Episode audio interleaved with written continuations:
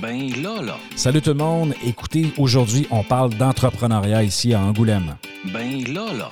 Et j'ai le privilège d'avoir une entrepreneur qui a lancé sa boîte de com. Ben là, là. Ben, ben. Bon, ben. Ben bon. Ben, ben bon, ben, ben là, là. Oui, comme vous le savez, euh, je suis actuellement à Angoulême. Euh, j'ai rencontré euh, plusieurs personnes super intéressantes jusqu'à maintenant et je n'avais pas eu d'entrepreneurs, de gens qui ont décidé de dire moi je démarre mon entreprise. Euh, et la personne que je vous présente s'appelle Valentina euh, Gelman-Schaum, euh, qui est entrepreneur. Elle a, elle a parti sa boîte de communication il y a une dizaine d'années et ça s'appelle Comme un mardi. On va parler de ça dans quelques instants. Honnêtement, là, je trouve ça vraiment magnifique. Alors, c'est ce qui vous attend dans quelques instants. Ben Lala est une expression qui provient du Canada, plus précisément du Québec, mais savoureusement du Saguenay-Lac-Saint-Jean. Le Lala est souvent ajouté à la fin de certains mots comme Ben voyons Lala. Pourquoi Lala? Alors quand on dit Ben Lala, c'est comme si nous disions Bien voyons. Bref, le nom du podcast est Ben Lala afin de faire un clin d'œil à son concepteur et animateur, Benoît Rochefort, et ajouter la teinte distinctive Lala de sa région natale. Benoît Rochefort est professeur au Cégep de Chicoutimi depuis 2005. Il a été consultant durant une quinzaine d'années en communication et marketing et a réalisé de nombreuses études de marché. Il est également détenteur d'un programme court de troisième cycle en management de projet, une maîtrise en gestion des organisations et un baccalauréat en marketing. Il s'amuse avec son projet de podcast, Ben Lala. À vous, bon podcast!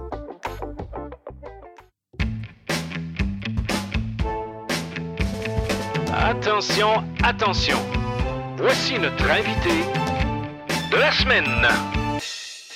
Alors, notre invité de la semaine, j'ai eu la, chance de la rencontrer euh, pendant la semaine du hackathon qui s'est tenue ici.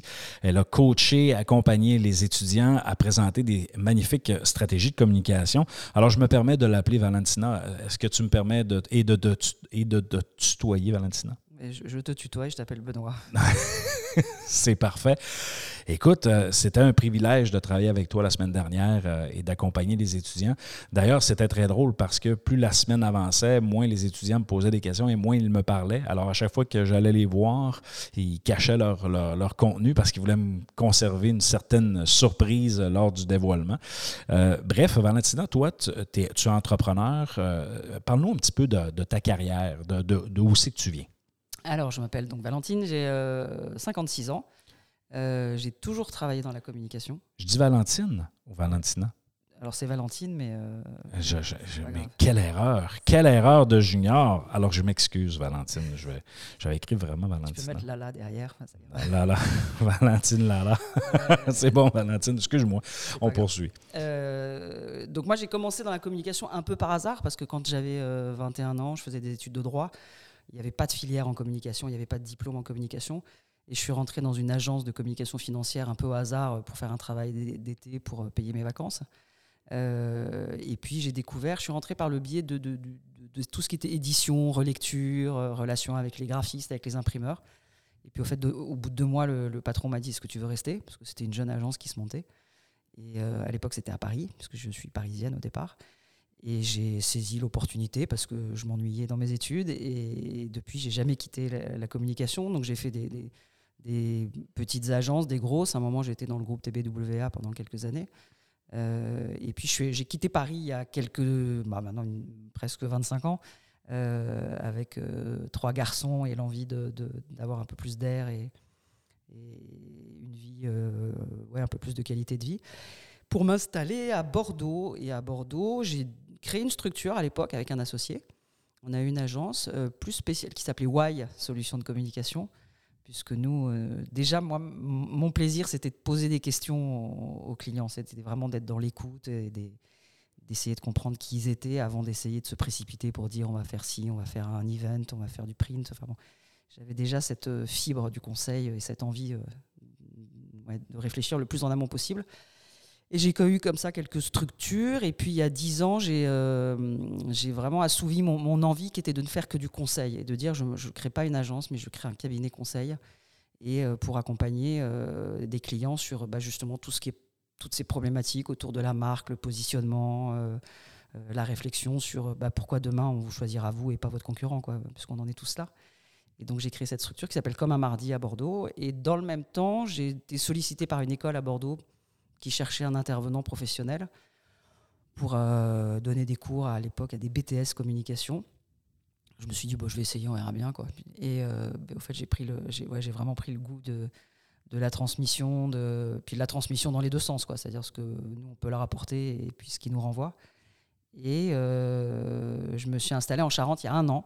Et donc, j'ai démarré, j'ai proposé mes services à Media School. Et j'ai eu le plaisir d'accompagner les étudiants et de les accompagner sur l'hackathon. Et euh, voilà.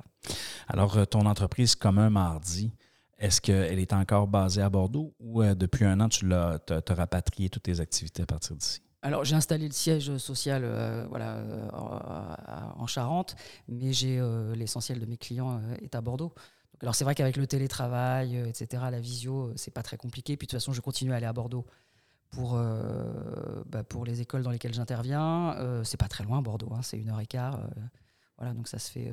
tu peux mettre une heure et quart dans Bordeaux pour aller d'un point à un autre quand, quand, quand il y a des embouteillages. Donc au fait, là, je mets une heure et quart et ça roule. En train ou en voiture? Alors, quand, quand, quand, il y a des trains, je prends le train. En ce moment, en France, c'est pas, c'est pas, c'est pas très très fiable. On n'est pas sûr de partir et on est encore moins sûr de revenir. Donc euh, c'est vrai que c'est beaucoup la voiture. Explique-moi pourquoi le nom comme un mardi. Alors quand j'ai créé la boîte, euh, j'ai fait un dîner avec, euh, enfin un apéro avec des avec des amis qui étaient alors soit créatifs, soit enfin bon un peu de tous horizons et euh, pour réfléchir au nom de la boîte. Donc je savais que je voulais pas mettre mon nom dedans parce que je trouvais ça prétentieux, je voulais pas d'anglicisme parce que j'avais pas de raison, euh, je voulais pas de trucs trop symboliques. Euh. et puis euh, et puis le dîner avançant et le vin rouge aussi. On a été un peu plus créatifs. Et j'ai réussi à dire, au fait, je me souviens, j'ai une de mes amies qui m'a dit, mais pourquoi, dis ce que tu n'aimes pas et je, disais, bah, en fait, moi, je n'aime pas les idées préconçues, j'aime pas. Et j'ai dit, par exemple, je déteste les gens qui répondent comme un lundi quand on leur demande, je ne sais pas si chez vous c'est une tradition, mais ici en France, quand tu demandes à quelqu'un comment il va et que c'est le lundi, il te répond comme un lundi et tu sens toute la, détresse. Et ça me, fait, ça me fait toujours pitié parce que je me dis, si les gens sont malheureux le lundi, la semaine va être très très longue. Et donc, quand j'ai dit, bah, voilà, je déteste cette expression comme un lundi, euh, quelqu'un m'a dit, bah, t'as qu'à t'appeler comme un mardi. Et j'ai dit, ouais, ça sonne bien, voilà. Effectivement, ça sonne très bien. Puis toute l'idée qui est en arrière, elle communique euh, beaucoup de choses. Une approche aussi beaucoup plus positive que comme un, lundi, qui, lui, dans le fond, laisse aller vers un peu, je dirais, la dépression, laisse aller vers Ah, ça ne me tente pas de faire ma semaine, c'est plate, j'aurais pris une journée de plus dans mon week-end. Alors que moi, j'adore faire ma semaine parce que j'adore, en fait, j'adore mon métier. Quoi. Alors, Valentine, tu vois, je me suis ajusté. Euh, je m'excuse. Hein. C'est beau. Euh, je, ne me suis pas trompé dans les noms jusqu'à maintenant. Il fallait que ça, tombe sur toi. Tu mais... pas trompé, tu as rajouté un A. Ah, exactement. Donc, Valentine, comment ça se passe dans l'entrepreneuriat? Ici, si, mettons, je, démarre une entreprise, euh, est-ce que c'est facile de, faire des affaires en tant que, femme d'affaires? Alors, c'est compliqué comme question. Euh, alors, je vais parler du secteur d'activité que je connais, hein, qui est la mm-hmm. communication. Euh, alors, être une femme dans ce métier-là, c'est pas forcément compliqué parce qu'il y a beaucoup de femmes dans le milieu de la communication. Moi, quand je vois dans les écoles, c'est majoritairement des filles. Euh, et, c'est vrai que dans les grosses agences euh, et les postes côté annonceurs de directeurs, directrices de la communication, ce sont souvent des femmes. Donc faire sa place en tant que femme dans ce milieu-là n'est pas forcément compliqué. Après, ça peut être compliqué face à des clients qui vont être des, grosses entreprises industrielles ou voilà, des, hommes qui peuvent être quand j'avais mon ancien associé, souvent il pensait que j'étais son assistante. Quoi. Donc en fait, il s'adressait à lui en réunion, pensant que moi je prenais des notes. Après, pour ce qui est de faire des affaires, euh, alors moi j'ai une chance qui est, euh, bah, c'est que j'ai pas mal de cheveux blancs, donc, euh, donc j'ai du réseau. j'essaie de bien faire mon travail. a priori, je dois le faire à peu près correctement parce que les gens me sont fidèles. et je suis en me positionnant sur euh, alors, beaucoup de communication interne aujourd'hui. Euh, j'ai pris une place, alors je ne vais pas dire que j'ai pris une place, c'est un peu prétentieux, mais, euh, une expertise que, sur laquelle les agences vont pas beaucoup. En fait, la communication interne, ça fait pas rêver grand monde. c'est moins sexy. C'est moins glamour, c'est moins la... la- par contre, la communication interne, c'est fondamental au bon fonctionnement d'une organisation. J'aimerais ça que tu m'en parles un peu plus dans, dans ton approche de communication interne. Toi, c'est quoi tu vois là, normalement qu'il faut corriger le plus souvent dans les entreprises? En fait, il y, y a un énorme euh, fossé entre informer et communiquer, c'est toujours ce que je dis. Et au fait, souvent, moi, je pose la question aux interlocuteurs que j'ai dans les entreprises euh, ou des collectivités, parce que je travaille aussi avec des collectivités, et je leur dis, mais comment vous communiquez en interne? Qu'est-ce qui est en place, etc. Ils me disent, non, non, mais c'est bon, euh, on, a, une newsletter, euh, et puis, euh, puis c'est affiché, à la machine à café. Je leur dis, mais ça, c'est pas de la communication, c'est de l'information. Et, c'est vrai que ça, a été très, très, très longtemps le parent pauvre de la communication les gens sont persuadés qu'il suffit de- de- de- de- d'envoyer un mail et que ça, c'est de la communication. Et il, faut, faire beaucoup, beaucoup de pédagogie. Alors, c'est vrai que malheureusement, le confinement et le Covid et le distanciel ont, ont amené les, managers à se poser des questions et bah, à voir qu'il y avait des choses qui bougeaient, que les salariés avaient besoin d'être assurés, être accompagnés, etc. Il y a aussi eu, je ne sais pas si c'est la même chose euh, chez vous, mais il y a eu aussi euh, en France beaucoup ce mouvement d'entreprises libérées, entreprises agiles. Il y a aujourd'hui euh, la RSE, la responsabilité sociétale des entreprises, qui demande quand même beaucoup d'accompagnement en interne. Donc il y a une prise de conscience, mais il y a énormément de travail. Et puis il y a beaucoup de gens qui, avec le marché, sont arrivés, se sont improvisés coach, euh, et, euh, les, euh, les, les happy machin managers, là, euh, et qui mettent deux baby-food, trois corbeilles de fruits frais. Et en fait, bon, souvent, c'est un, un peu gadgetisé. Quoi. Effectivement. Quand on parle de communication interne, c'est quoi l'élément le plus important tu- que tu penses là, dans, dans le fond qu'on doit mettre en place pour favoriser une communication interne? En fait, ce qui se- moi, ce que je vois, ce qui se fait très rarement, c'est en fait, c'est d'abord d'écouter, euh, d'écouter euh, les parties prenantes internes d'une entreprise ou d'une organisation. C'est que souvent, en fait, on a le son, on a le son du, du, du, décideur, euh, des membres du comité euh, exécutif ou comité de pilotage, etc. Et quand on leur dit, moi, quand je leur dis, j'aimerais bien rencontrer des salariés, rencontrer des agents, etc. En fait, souvent, ils ont la trouille. hein, parce qu'ils se disent mais qu'est-ce qui, qu'est-ce qui va sortir, qu'est-ce qui va remonter? Enfin, c'est, c'est- on, est, on est presque aux limites de la psychanalyse, quoi. Et donc, moi, c'est, ça que j'aime. En fait, c'est ça que j'aime dans la communication interne. C'est qu'en fait, on, ne fait une bonne communication interne qu'à partir du moment où on a pu écouter, entendre, euh, recueillir euh, bah, le ressenti de tous ceux qui sont concernés. C'est ça que j'aime. hein. Est-ce que, parce que là, on parle de, de communication interne, mais je suis, mettons que je suis une entreprise et que j'ai aussi un besoin de communication externe, est-ce que tu vas prendre le, le- le- le mandat? Oui. Oui, Oui. oui, je le prends. Ah oui, je le prends parce que, parce que ça m'intéresse. Après, je connais mes limites maintenant. Alors, euh, le fait d'avoir monté un- une structure que j'appelle volontairement cabinet conseil, moi, je, me suis entouré, euh, je me suis entouré de, de- de partenaires, de gens qui sont alors et des graphistes, et des webmasters, et des, des community managers, etc. Et donc, quand on me demande d'intervenir euh, sur une stratégie de communication externe, je bâtis la partie stratégie et dans lequel on, on retrouve quand même euh, tout ce qui est lié à la marque dans lequel souvent j'essaie quand même de placer de la communication interne parce qu'il n'y a pas de communication externe ré- réussie si à un moment on- n'a pas créé les conditions pour qu'en interne les gens comprennent. Et puis après, je je, je, je sous-traite pas, je co-traite à des gens et sur lesquels je gagne pas d'argent. Je marge pas moi sur euh, les gens avec qui je travaille. Donc je le prends là, là en ce moment j'ai des budgets de communication externe. Donc euh, je, le fais, mais j'ai plus d'affinité et plus de ouais plus de sensibilité sur euh, dans le fait d'être au contact des salariés?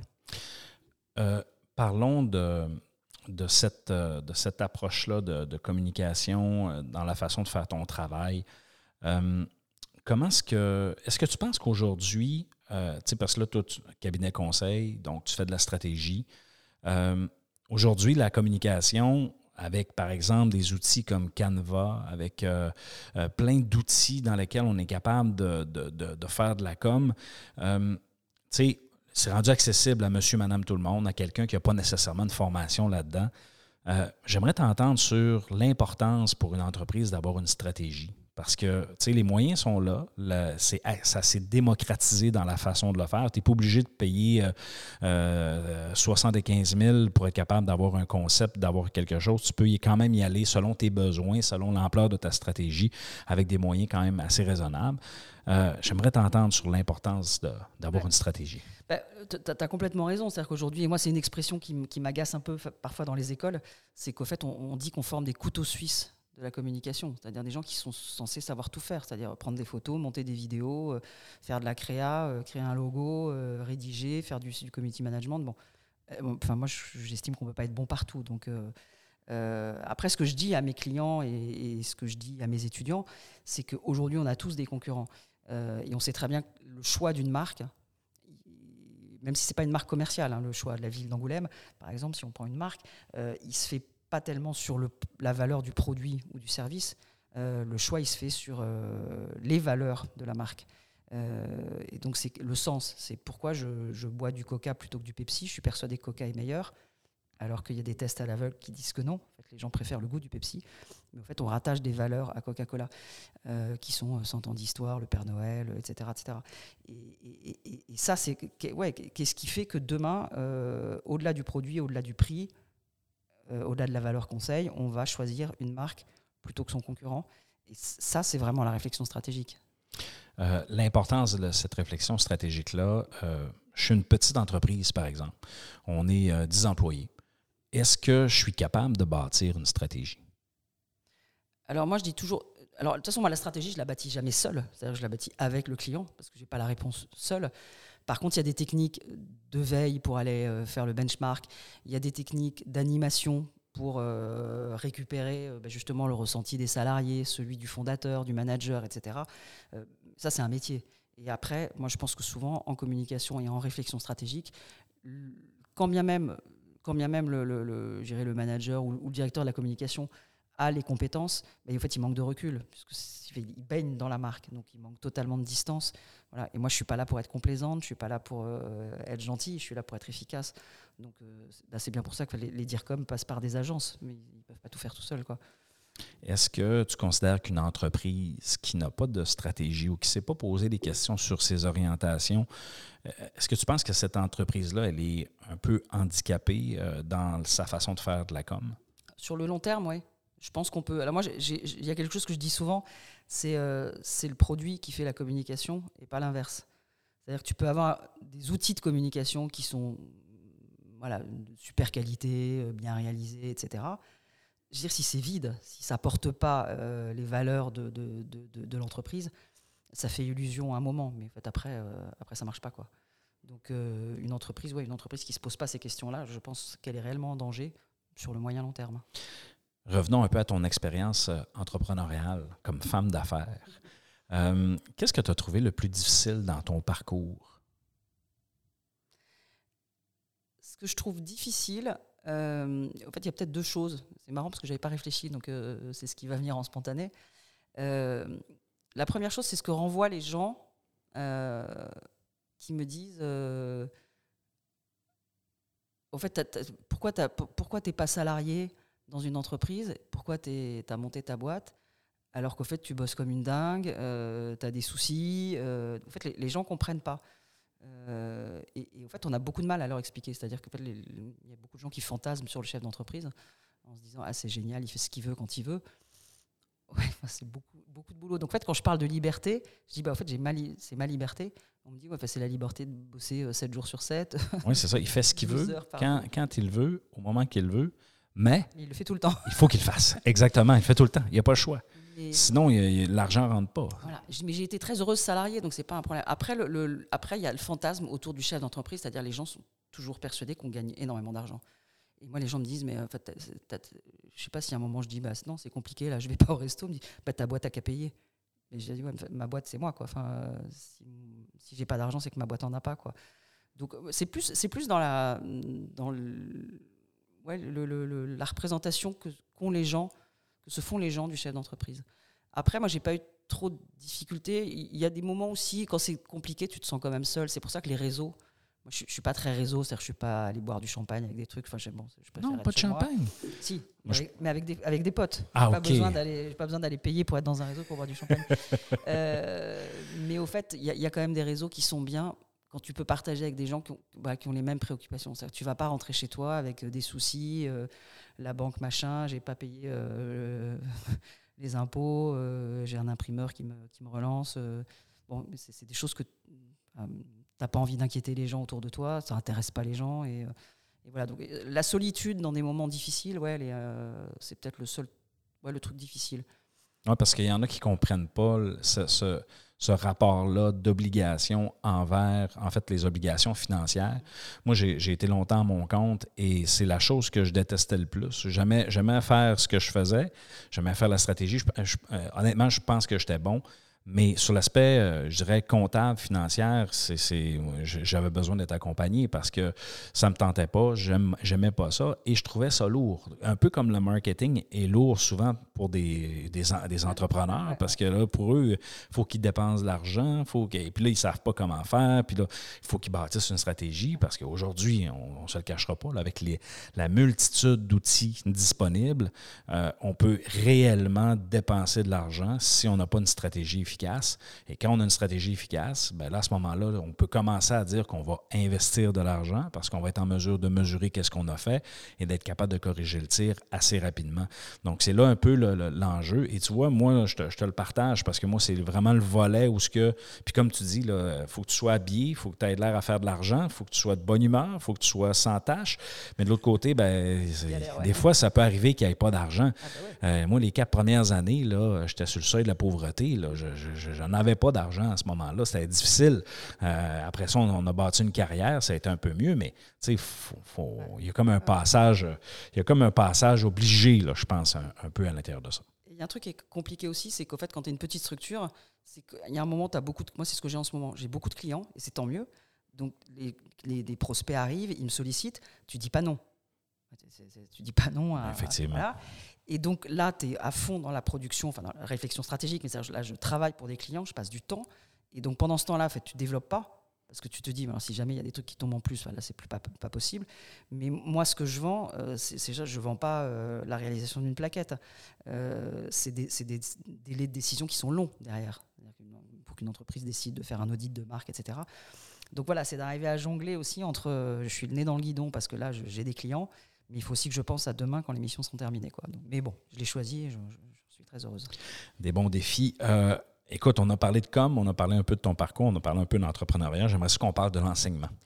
Euh, dans le fond, tu es collaboratrice ici au Media School. Donc, euh, pour ceux qui n'ont pas compris encore, euh, dans le fond, une collaboratrice, c'est un, peu comme un chargé de cours, un professeur au Québec, mais qui n'est pas à temps plein. Donc, c'est un professionnel qui vient encadrer des étudiants, leur donne la théorie, ainsi de suite. Qu'est-ce que tu trouves stimulant dans, dans, ce mode d'enseignement-là? Parce que tu es occupé, là, tu as tes clients, tu as tes affaires, et là, ben, ça t'hypothèque du temps quand même dans ta semaine. Oui, alors je le fais pour plein de raisons. D'abord, j'adore le contact avec, avec, avec, euh, avec cette génération, même si je ne les comprends pas toujours, même si parfois je dis oh là là, ça a changé, etc. Bon, on, est, on en est tous là.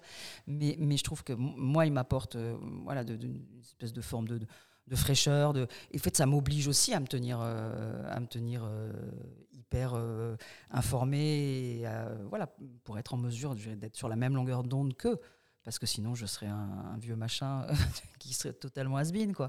Donc ça, ça, je, trouve, je trouve ça bien. Après, ce qui est, euh, moi je dis toujours, au fait, pourquoi je fais ça J'ai eu la chance d'avoir des patrons qui m'ont toujours donné envie de faire mon métier. D'ailleurs, je me souviens quand j'étais jeune, j'écoutais mon, président euh, et je, me disais, oh, j'espère qu'un jour j'arriverai à parler comme lui. J'étais fascinée.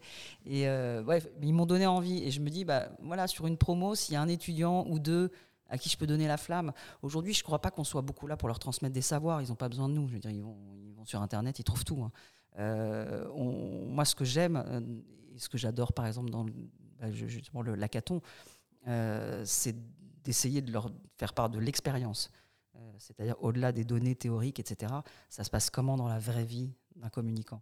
J'aime ces échanges-là et j'ai gardé, de, j'ai gardé des liens avec certains étudiants depuis 10-12 ans je trouve que ouais, je trouve que c'est riche et euh, ouais, de leur donner envie et de leur transmettre le savoir-être parce que le savoir-faire euh, ils vont ils n'ont pas forcément besoin de moi. Quoi.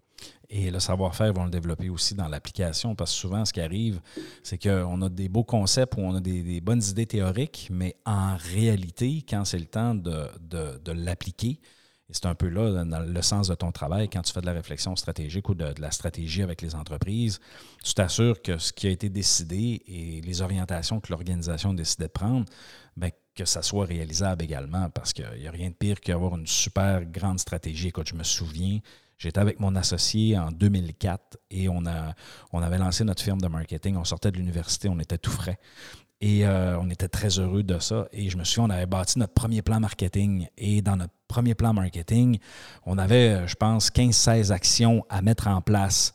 Et euh, finalement, les trois premières années, on a été capable de mettre en place seulement que deux euh, de, de ces affaires-là. Euh, et euh, ça, ça a fonctionné, ces deux-là. Donc, ça a pris quand même du temps, aller chercher des clients, se faire connaître, et ainsi de suite. Mais les deux premières ont été, dans le fond, c'est pas nécessairement la quantité, mais c'est Ah d'être capable de les mettre en place, que ça soit efficace, que ça soit intéressant. Tu, tu interviens au Media School. Est-ce qu'il y a d'autres établissements dans lesquels tu interviens Ouais, comme à Bordeaux, à Bordeaux, j'interviens dans une école qui s'appelle Formasup. OK. Euh, Formasup Campus. Et là, je suis, euh, bah, j'interviens aussi sur des bachelors, des masters euh, 1 et master 2. J'interviens à l'EFAP aussi, qui est un groupe euh, national. Euh, historiquement, c'était l'école française des attachés de presse, qui est maintenant un grand groupe national. Et j'interviens aussi sur de la communication interne, de la gestion de projet, etc. Voilà. Très intéressant. Dans, tes méthodes pédagogiques que tu utilises, j'ai pas l'impression que tu sembles être quelqu'un de hyper théorique. Euh, donc, co- comment ça se passe, mettons, je me présente dans ta, classe. Euh, tu, fais quoi comme, type d'enseignement? Alors, bah, d'abord, ça dépend des, on va dire des, progressions pédagogiques. Il y a des diplômes sur lesquels il y a, des attendus où il faut quand même qu'ils aient un minimum de. Mais euh, alors, j'ai pratiquement que des étudiants qui sont en alternance. Donc, en fait, je les fais beaucoup partir de leur entreprise. Euh, J'essaie aussi d'adapter beaucoup les, apports théoriques à leur entreprise. C'est-à-dire que bah, si on travaille sur la communication interne, je leur dis bah, voilà, choisissez une problématique de communication interne qui y aurait dans votre. Voilà, donc, en fait, je les fais travailler euh, parce que je trouve que le sujet est plus concret pour eux. Ils ont l'impression que ça sert à quelque chose, que ça sert à quelque chose, pardon. Euh, donc, donc ça, beaucoup me reposer sur leurs entreprises. J'essaie généralement sur des étudiants que j'ai à l'année d'avoir un annonceur, mais un vrai annonceur. Moi, je les fais, je fais, venir. Alors, c'est des clients à moi, des, amis, etc. Euh, voilà, qui vient, qui leur fait un brief, hein, comme toi, tu as été là, euh, à qui il pose des questions, qui revient euh, à intervalles réguliers, les étudiants pitch comme ça devant. et là, ils sont sur du concret. Enfin, c'est- vraiment de les mettre, les mettre dans le, ouais, le- le plus concret, le plus opérationnel possible. Donc j'ai peu d'apports théoriques. Et souvent sur les apports théoriques, j'ai un cours, et à la limite, je leur envoie par mail en disant regardez-le, on en reparle. Mais euh, je, je passe peu de temps à faire des cours théoriques parce qu'en fait, ils écoutent, enfin, je pense que ça les intéresse pas. OK. C'est bon, ça. Euh, l'acquisition des connaissances faite des fois, oui, par un peu de théorie, mais la mise en pratique, elle est beaucoup plus efficace. En tout cas, je- dans mon humble avis, là, puis je ne veux pas faire du mur à mur, euh, mais euh, tu sais, dans le sens, je ne veux pas en faire une généralité pour, pour tous les professeurs, mais je, je- je crois là, que l'apprentissage par l'action et, et dans la mise en pratique est plus efficace. Ah oui, enfin, je, le, je le vois depuis. euh, D'ailleurs, au début, quand j'ai commencé il y a 10 ans, j'intervenais en BTS, donc c'est les premières et les deuxièmes années. Et il y a ce qu'on appelle un référentiel, tout ce qu'ils doivent maîtriser pour avoir leur BTS. Et il y avait un tel décalage entre ce référentiel et ce que moi je connaissais de, de- la pratique de la communication. J'avais du mal à leur enseigner parce que j'avais l'impression de leur mentir. Mais d'un autre côté, j'étais obligé de leur, euh, de leur dire bah voilà, quand on définit les objectifs, on parle des objectifs cognitifs, connatifs et affectifs. Je me disais, mais il n'y a, y a personne dans la vraie vie qui parle comme ça. c'est pas possible.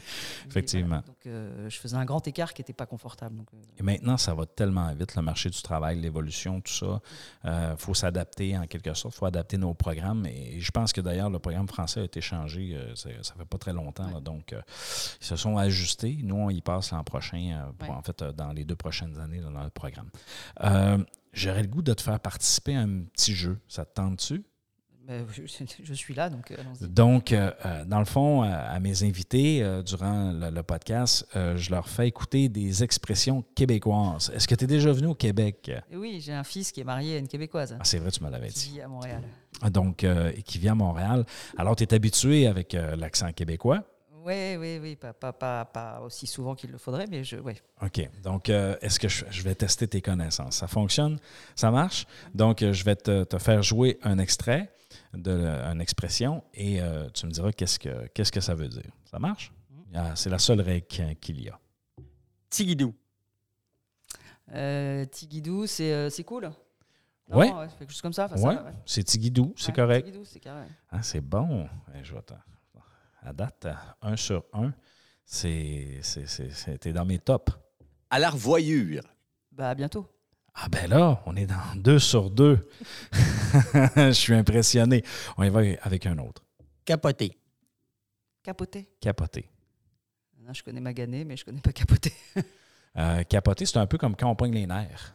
Tu sais, Ouais, là, euh, s'énerve, ouais. on- qu'on s'énerve, là, donc c'est à peu, à peu près dans ce- cette Ouais. façon qu'on l'applique. En France, tu as une expression quand tu dis ça capote, ça veut dire ça marche pas en fait. Exact. Ça a capoté, ça n'a pas abouti quoi. Ben, c'est- c'est- on pourrait l'appliquer comme ça, mais nous, on- quand on dit arrête de capoter, là, c'est euh, arrête de pogner. Prochaine expression. Faire dur. Faire dur. Alors là,